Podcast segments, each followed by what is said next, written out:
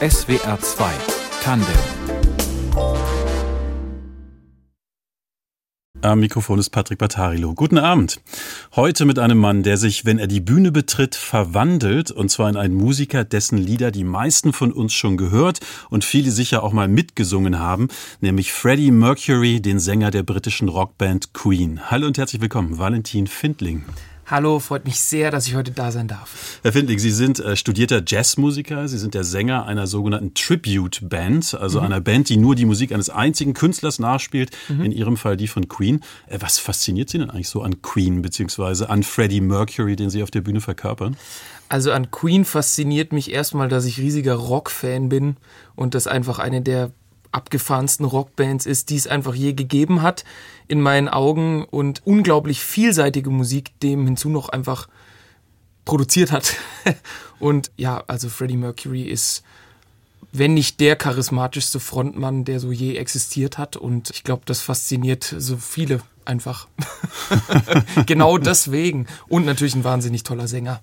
Ja, charismatisch, haben Sie so ein Bild vor Augen? So eins, das dann so gleich Sie anspringt, quasi als Ausdruck dieses Charismas?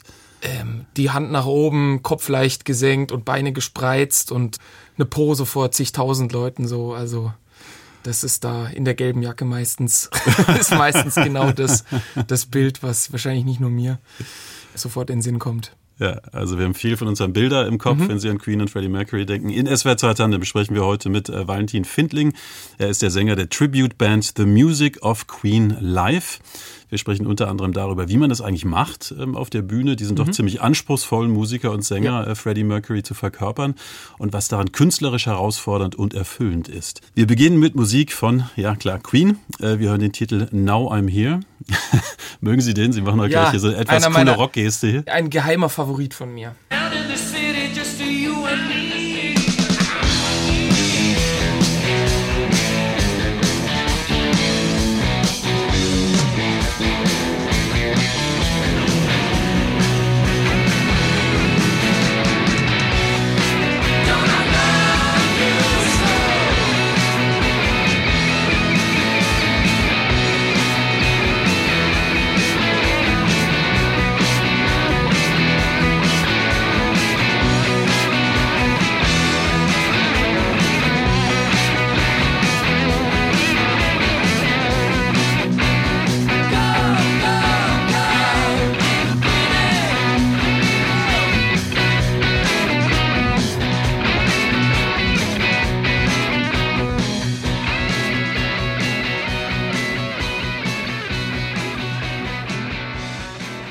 Das war Musik von Queen, der Titel Now I'm Here.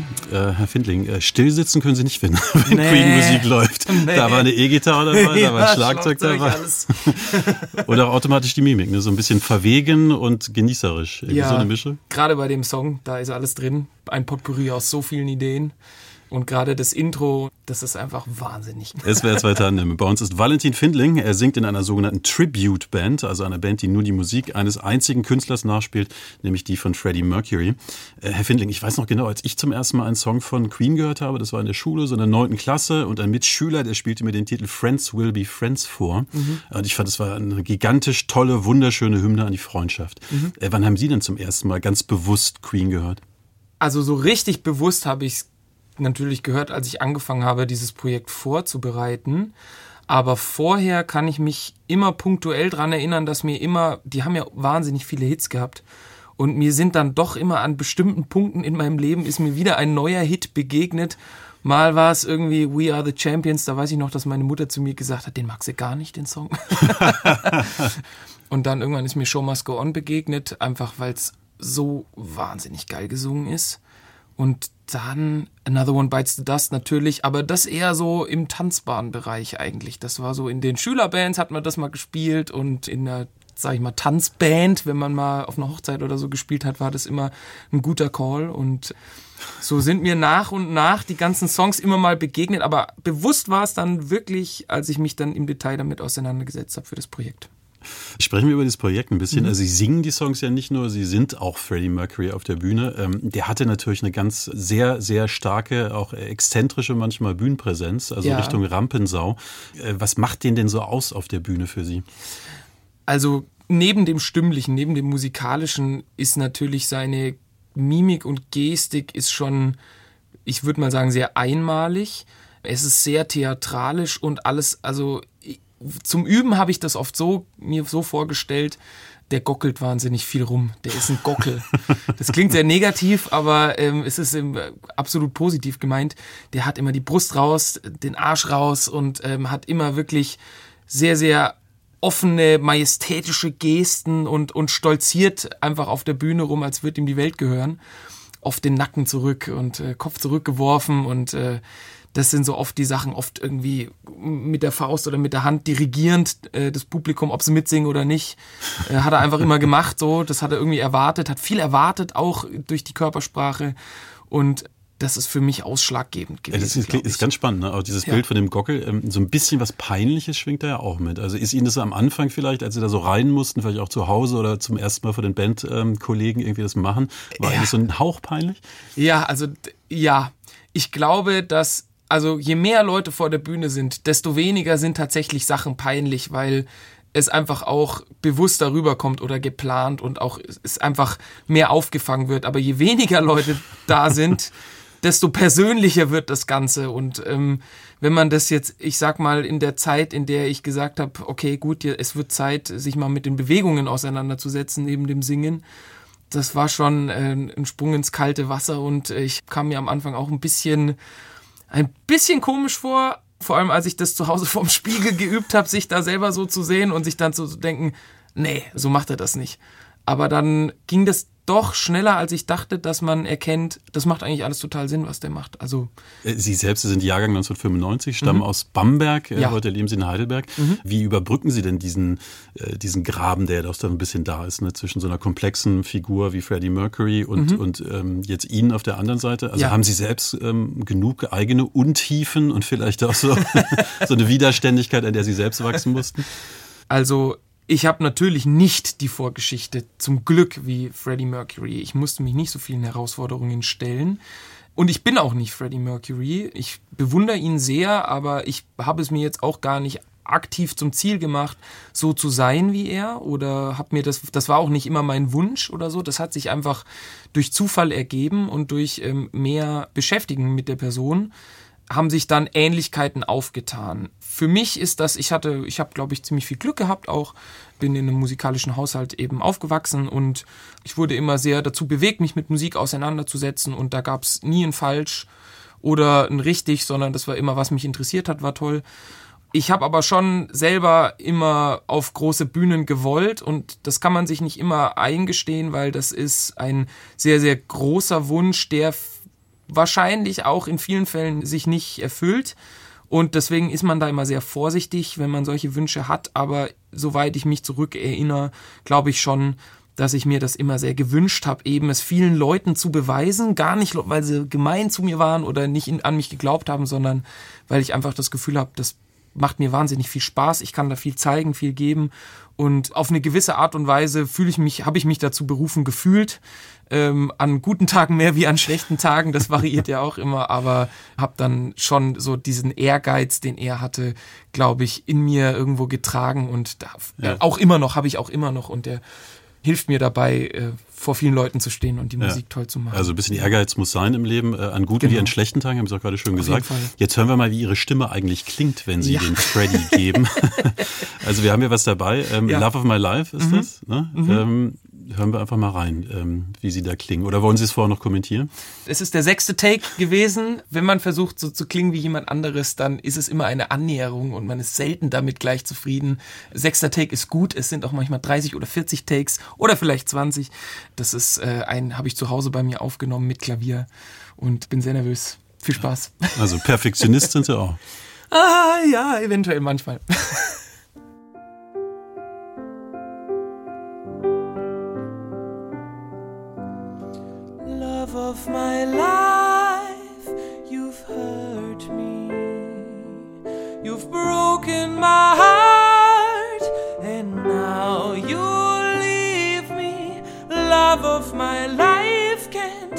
You see? Bring it back, bring it back. Don't take it away from me because You don't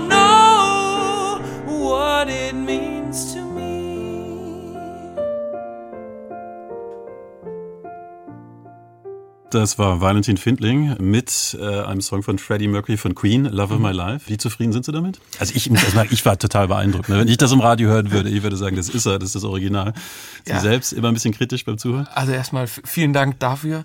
Ich bin sehr kritisch mit, mit Gesangsaufnahmen. Das ist immer, immer ein, ein heikles Thema. Aber man gewöhnt sich an seine eigene Stimme und wie sie klingt. Das ist auch ein Prozess. Und äh, mittlerweile kann ich mir das äh, entspannter anhören und kann auch da Lob und auch natürlich Kritik annehmen. Kritik Ja. sowieso immer viel mehr, kann man oft leichter annehmen als Lob. Aber ich bin, sagen wir mal, eine 7 von 10. Eine 7 von 10. Zufrieden. Was, ist denn das Schwierige an, an, an Freddie Mercury? Also er hat ja eine unglaubliche Stimme, ne? Also auch eine Ja. unglaubliche Spannbreite einfach. Was ist so für Sie als Sänger das Herausfordernde? Also es birgt wahnsinnig viele Herausforderungen. Ich habe eine sehr hohe Stimme, deswegen fallen mir hohe Passagen relativ leicht. Aber ich glaube, wenn man jetzt eine Show spielt, also wenn wir unsere Show spielen, die dauert so 100 Minuten oft, da sind ja Hits von ganz früh, von 1970 bis aufwärts, bis, bis in die letzten Jahre dabei. Und er hat sich über die 20 Jahre ja wahnsinnig entwickelt, stimmlich. Am Ende war er viel rauchiger, hat auch mehr in der Bruststimme gesungen. Und in den früheren Songs hat er oft noch dieses ganz enge, dünne gehabt, ähm, viel im Falsett gesungen. Und die gesamte Spannbreite quasi an einem Abend abzudecken, ist wahnsinnig schwierig. Und da dann immer noch zu versuchen, das nicht unbedingt auf seine eigene Art und Weise zu singen, wie ich das jetzt privat singen würde, sondern dann noch so, zu versuchen, das so einzufangen, wie er das singt, inklusive seiner historischen Entwicklung, stimmlichen Entwicklung, das ist schon sehr herausfordernd, ja. Hören wir uns mal das Original an. Äh, Queen mit dem Titel Tie Your Mother Down.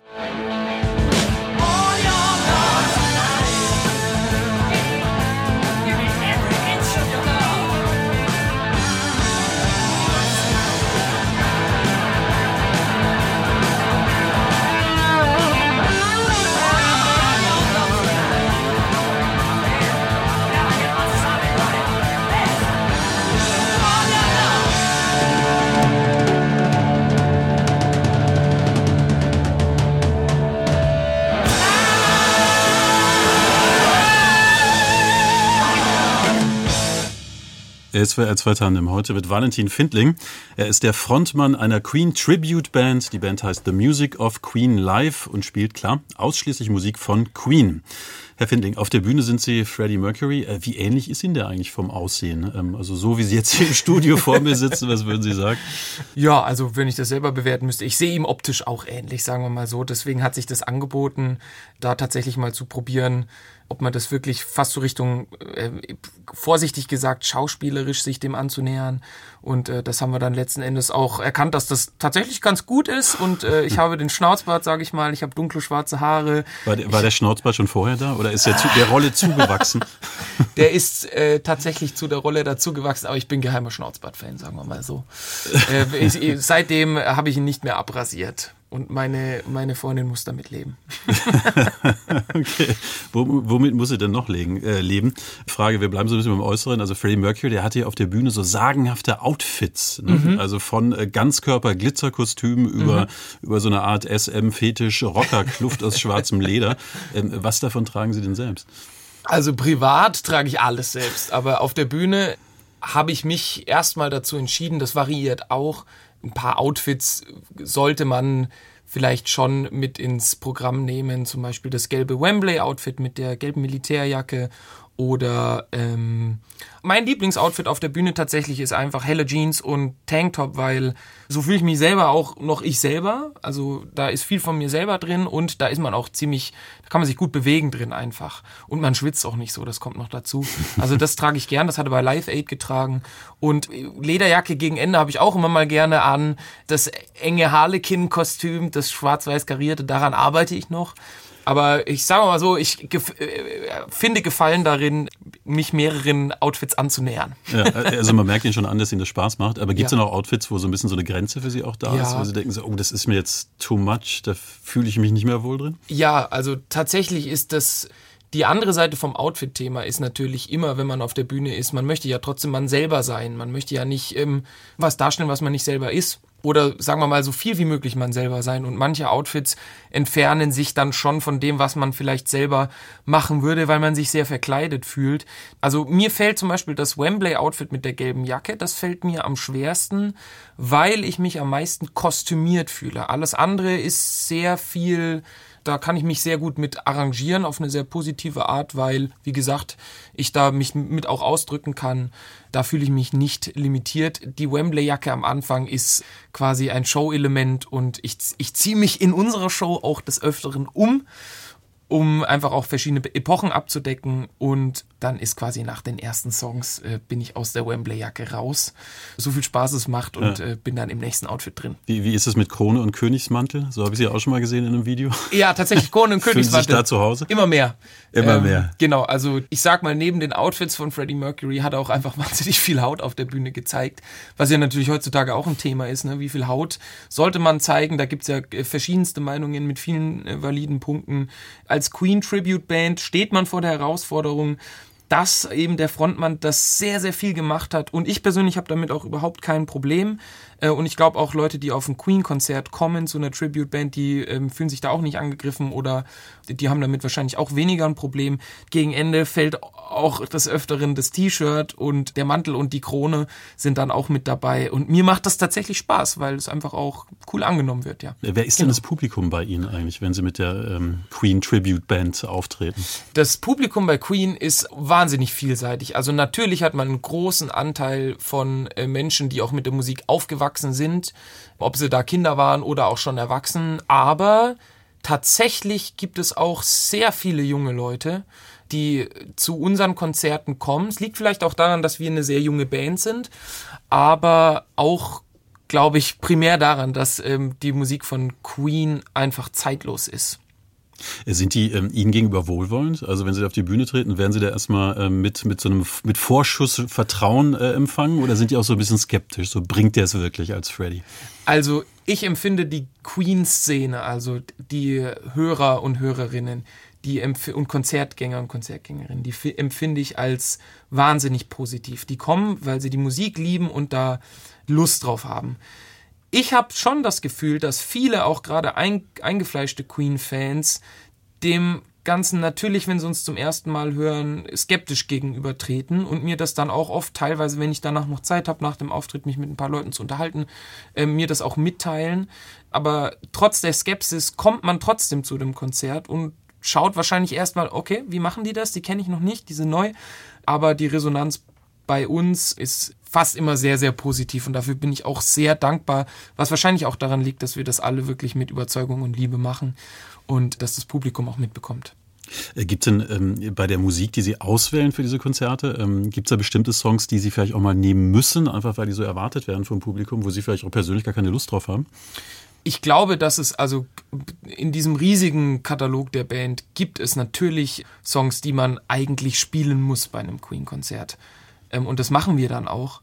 Ich habe das große Glück, dass mich davon eigentlich keiner nervt, sondern ich äh, habe jedes Mal aufs Neue, macht mir das riesig Spaß und ich entdecke auch jedes Mal neue Facetten von einem Song. Aber viele sind sehr herausfordernd und mich reizen vor allem, wie jetzt auch die ersten Songbeispiele gezeigt haben, viele Songs aus der jüngeren Zeit von Queen, als sie noch angefangen haben, hier äh, Sheer Heart Attack oder Day at the Races und so. Und da muss man dann natürlich trotzdem, sagen wir mal, auch die Hits spielen und hat weniger Zeit für unbekanntere Songs, die vielleicht sogar umso interessanter sind. Also wir spielen jetzt nochmal Musik. Äh, wieder von Queen natürlich, diesmal den Titel The Show Must Go On. Äh, den haben Sie garantiert schon oft gesungen, oder? Ja. Was würden Sie sagen, wie oft auf der Bühne? Show Must Go On ist fast immer dabei. Das ist für uns ist eine unserer Zugaben, so die zweite Zugabe, die wir spielen und gesanglich wahnsinnig herausfordernd, aber umso imposanter und also stimmlich äh, ein sehr, sehr spät aufgenommener Song von Queen und Freddie war da schon gesundheitlich stark eingeschränkt und singt trotzdem besser als je zuvor. Also wahnsinnig beeindruckend. Does anybody know what we are looking for? Another hero, another mindless crime behind the curtain.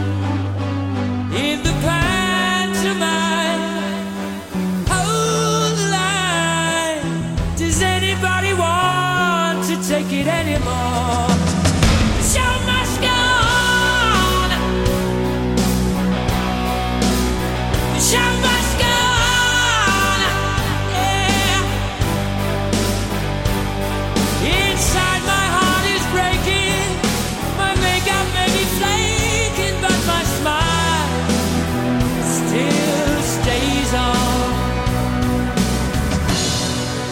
The Show Must Go On war das von Queen. Ähm, Herr Findling, es ist wirklich extrem intensives äh, Mithören bei Ihnen. ich habe es vorhin schon mal erwähnt. Ähm, entdecken Sie eigentlich auch neue Sachen in den Songs, wenn Sie da so richtig so begeistert und absolut aufmerksam gebannt zuhören? Ja, oft. Also tatsächlich bin ich gerade wieder in einer Phase, in der ich in Queen-Songs wieder neue Facetten mitbekomme, weil ich sie wieder höre und nicht nur spiele. Wenn man die Songs oft hintereinander spielt, ohne sie zu hören, dann stellen sich so Mechanismen ein, die man halt einfach selber macht. Und äh, die sind auch oft weder positiv noch negativ, das passiert einfach. Aber wenn man dann nochmal wirklich exakt den Song hört, vielleicht nach ein paar Wochen oder Monaten, dann fallen einem da wieder neue Kleinigkeiten auf. Gerade weil man sich vielleicht ein bisschen von den Kleinigkeiten entfernt hat, wenn man es selber macht. Äh, was ist denn das Besondere für Sie eigentlich an der Musik von Queen?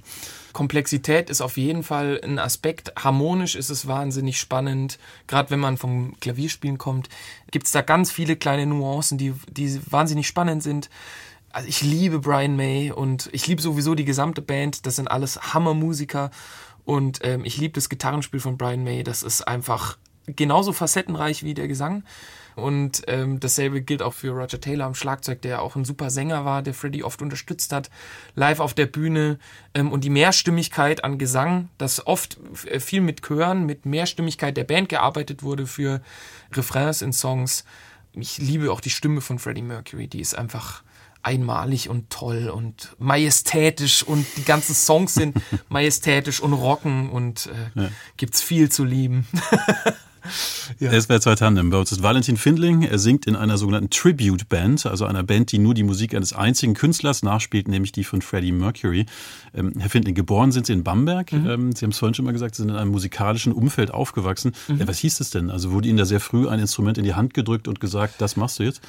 Ja, so mehr oder weniger. Also meine Eltern äh, waren zu dem Zeitpunkt beide Berufsmusikerinnen. Meine Mutter Opernsängerin, mein Vater war in selbigem Orchester äh, als Oboist.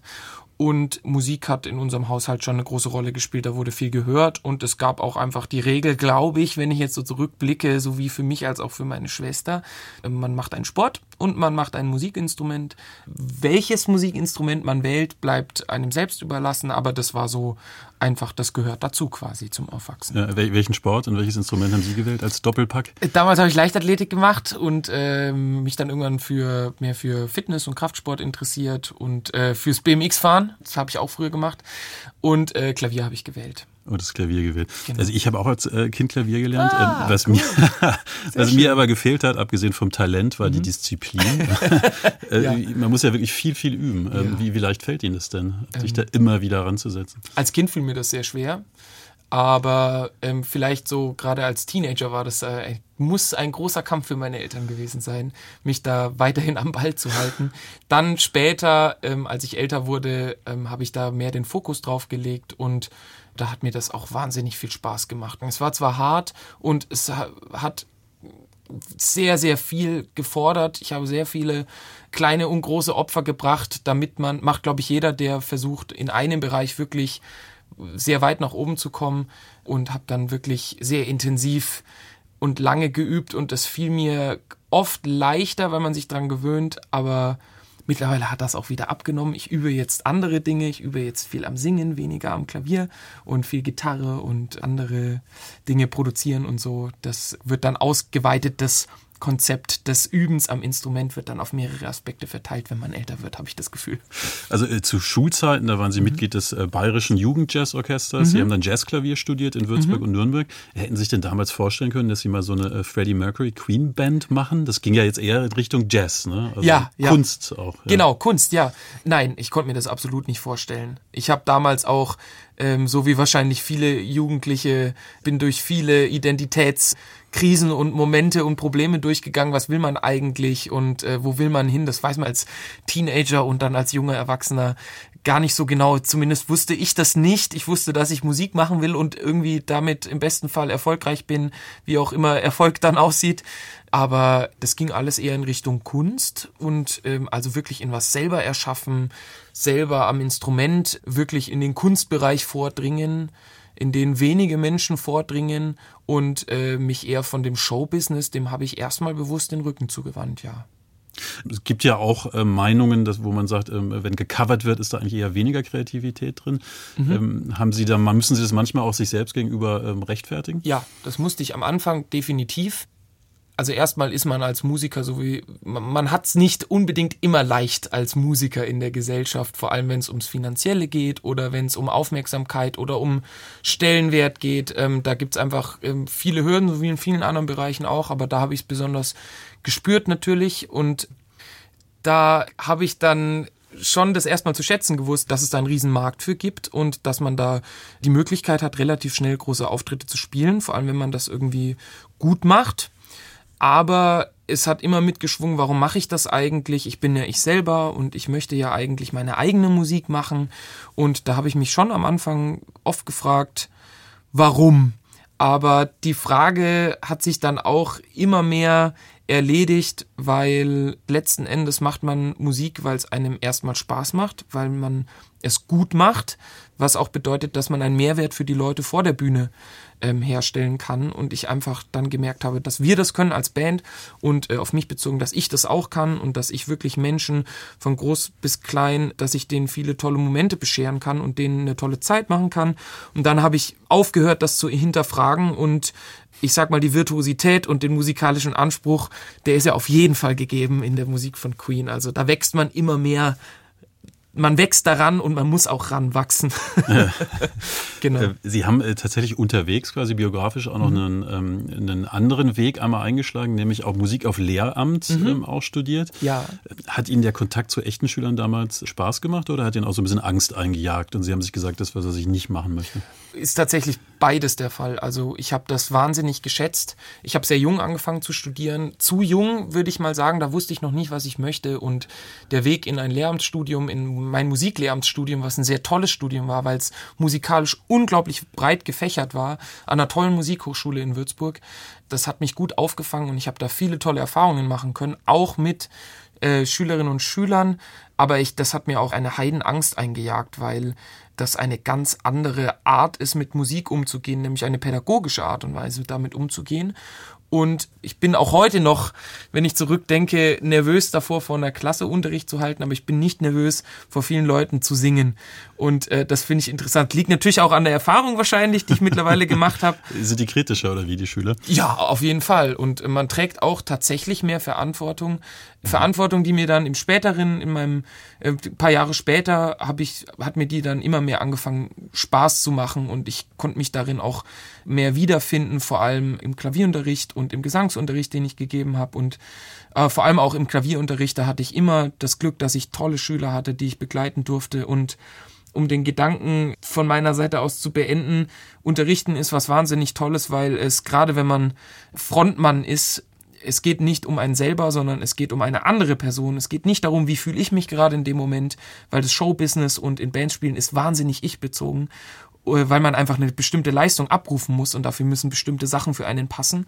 Aber wenn man unterrichtet, dann geht es um die andere Person und es geht darum, dass man einen Erfolg auf welche Art und Weise auch immer irgendwie darbieten kann und den mit ihnen erreichen kann und das ist eine tolle Balance zu dem, was man als Frontmann quasi machen kann. Deswegen schätze ich das sehr und habe einen Heidenrespekt vor den Menschen, die das tun. Wir sprechen gleich weiter. Jetzt erstmal Musik von Ihnen, Herr Findling. Allerdings kein Queen-Cover, sondern ja. Musik von einer anderen Band, in der Sie spielen. Mhm. Die Band, das sind die Knights of Caesar. Und mhm. wie heißt der Titel? Der Titel heißt Pancakes. Äh, es geht um äh, äh, darum, dass man seine Liebe nicht immer in Worte fassen kann, sondern vielleicht durch Pfannkuchen am Morgen ausdrückt. Two cups all-purpose flour Few teaspoons of baking powder uh, uh, uh. some milk, eggs, and a little bit of butter. The gods are watching from above. You are still sleeping. I try to be gentle.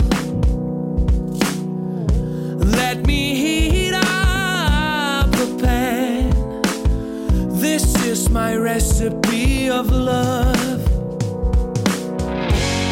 What can I say? I've never felt this way. You are my everything. You are my everything. What can I say? I've never felt this way. You let my heart sing. And I'll make you pancakes in the morning. SWR 2 Tandem. Heute mit Valentin Findling. Er ist der Frontmann einer Queen Tribute Band. Die Band heißt The Music of Queen Live und spielt, klar, ausschließlich Musik von Queen. Herr Findling, Sie spielen äh, auch in der Band Knights of Caesar, die haben wir mhm. gerade gehört. Ähm, das ist Ihr Projekt. Was ja. machen Sie denn da für Musik? Ich würde sagen, im Groben sind wir im Indie-Pop-Rock-Bereich tätig. Mhm. Viel Synthesizer, viel Rockgitarre, all das, was uns vier, wir sind mittlerweile zu viert, all das, was uns vier Spaß macht, packen wir da in unsere Songs. Ja. Was würden Sie denn gerne erreichen mit der Band? Äh, alles. das ist doch wieder die Freddie Mercury. Welteroberung. Also klein, man hat kleine Ziele und man hat große Ziele. Und ähm, natürlich ist das große Ziel immer, der bekannteste und größte Rockstar überhaupt zu werden. Und das würde ich auch all meinen Mitmusikern genauso gönnen. Kleine Ziele sind natürlich, dass man äh, tolle Auftritte haben kann, dass man viele Leute erreichen kann und dass man einfach genug Konzerte spielen kann. Ne? Das, das ist eigentlich so unser Ziel, dass wir genug unterwegs sind und vor genug Leute kommen. Ja. Wie ist es denn mit dem, mhm. dem Jazzmusiker in mhm. Ihnen? Ähm, wie leicht oder schwer ist es denn da? Also sind Sie auch ausgebildet mit Jazzklavier? Ähm, mhm. Wie leicht ist es da, so einen eigenen Weg zu gehen? Ähm, wahrscheinlich gar nicht so einfach heute. Nein, ich bin ganz froh mit der Lösung, die ich gefunden habe für mich selber denn ich habe nicht den Anspruch an ein Jazzkonzert oder an einen coolen Jazzgig, für den ich gefragt werde oder den ich dann spielen kann, dass ich damit äh, meinen Lebensunterhalt bestreiten muss. Ähm, ich kann das dann wirklich machen, weil ich mich auf die Musik freue, mich auf die Musik konzentriere, aber nicht, wie gesagt, der finanzielle Anspruch, den muss ich an diese Art von Auftritt äh, nicht haben. Aber generell glaube ich schon, dass es schwierig ist, für Jazzmusiker und Jazzmusikerinnen da nachhaltig ihr Leben zu bestreiten, weil einfach die Musik so eine Randspaltenmusik geworden ist, sage ich mal, die einfach auf dem Markt nicht genug abwirft, auf dem vor allem deutschen Musikmarkt, dass ähm, man sich da wirklich viel, da muss man sehr kreativ sein, um das gut zu machen. Deswegen umso mehr Respekt an die Leute, die das tatsächlich ähm, sehr gut hinbekommen aber auch die strugglen hier und da mit Dingen, so wie ich natürlich auch in meinen Bereichen. Sie selbst sind heute 28 Jahre alt. Mhm. Äh, Freddie Mercury, der ist mit 45 Jahren gestorben, leider an AIDS. Wie ist es bei, mit Ihrer Beziehung zu Freddie Mercury? Was meinen Sie, wie lange kann man so jemanden auf der Bühne verkörpern? Also ich, ich versuche das so lange zu verkörpern, wie ich merke, dass es mir Spaß macht und dass es den Leuten noch was gibt, dass es sich nicht abnutzt, dass ich nicht das Gefühl habe, ich mache was, wohinter ich nicht mehr stehe, weil ein Publikum merkt das dann auch relativ schnell. Aber ich glaube, dass Freddie Mercury und die Musik von Queen dass die zeitlos ist und dass wir auch in einem Zeitalter der Musik leben, in der es alles schon mal gegeben hat und Neues dadurch entsteht, dass sich Dinge, die es schon gibt, miteinander verbinden und versuchen da neue Wege zu finden, was wahnsinnig toll ist und für eine riesige Vielfalt sorgt, was ich sehr, sehr schätze. Aber ich glaube, dass das auch Größen der Rock- und Popmusik, die es mal gab, umso mehr stärkt, weil diese Momente der Einmaligkeit, die die Bands oder die Künstler und Künstlerinnen erreicht haben, dass die in der Form nicht mehr vorkommen. Zumindest gerade so nicht mehr vorkommen. Deswegen werden die weiterhin relevant bleiben. Vor allem, wenn die Musik einfach dem hinzu noch wahnsinnig gut ist. Was ja bei fast allen der Fall ist. Deswegen glaube ja. ich, dass ich das, solange ich fit bin und äh, Lust darauf habe und das Publikum das genauso sieht, dass ich das noch lange machen kann und machen werde. Dann haben Sie ja vielleicht noch ein paar Jährchen. Ähm, es ist ja ich auch hoffe. eine Rolle, ähm, die viel Spaß machen kann, stelle ich mhm. mir vor, und die aber auch viel Strahlkraft hat. Ja. Äh, strahlt die denn manchmal bei Ihnen jetzt zum Schluss gefragt auch so ins Privatleben über? Also dieses etwas größenwahnsinnige was Freddie Mercury manchmal auf der Bühne hatte, der Rockstar-Gott. Ähm, ja. Kommt er inzwischen auch schon mal beim Frühstück mit der Familie durch oder beim Ausgehen? Ich hoffe Freund? nicht. Ähm, ich, also wenn ich da von mir reden darf, ich habe das Glück, dass ich einen total tollen, normalen Alltag habe, in dem ich schon sehr viel für mich auch aufgeräumt habe. Ich habe eine tolle Freundin, ich habe eine tolle Familie und ich habe da nicht das Gefühl, dass ich mich äh, darstellen muss auf irgendeine Art und Weise, sondern ganz im Gegenteil, die verstehen, dass das, was ich mache, ein Job ist oder eine Berufung, so wie viele andere Menschen in anderen Bereichen eine Berufung haben und auch verstehen, dass nicht jeder Auftritt der Auftritt meines Lebens ist, nachdem ich Party machen muss, nachdem ich irgendwie äh, mich feiern lassen muss. Das habe ich nämlich tatsächlich überhaupt nicht mehr, sondern ich mache das so viel, dass das für mich Alltag ist und ich eher das viel mehr schätze, dass ich weiß, ich kann nach Hause kommen und das ist dann da ganz normal. Und äh, ich, ich werde gefragt, wie mein Tag war und ich sage toll. und frage dasselbe und das findet alles auf Augenhöhe statt, egal was man tut, weil am Ende des Tages ist es ein wahnsinnig anstrengender und auch erfüllender, toller Job, aber es ist auch ein, ein Job und der kostet Kraft und Normalität und Ruhe im Alltag sind das absolut notwendige Gegenstück und ich habe da wirklich ein Riesenglück, dass ich das jetzt schon gefunden habe. Valentin Findling, Ihnen alles Gute. Schön, dass Sie bei vielen, uns waren. Vielen, vielen Dank, dass ich hier sein durfte. Ich fühle mich sehr geehrt und hoffe, dass ich einige valide Informationen preisgeben konnte. Das war SWR 2 Tandem. Die Musik hat Tristan Reiling ausgewählt. Die Redaktion hatte Fabian Elsässer, in der Technik Matthias Müller und mein Name ist Patrick Batario. Ihnen noch einen schönen Abend.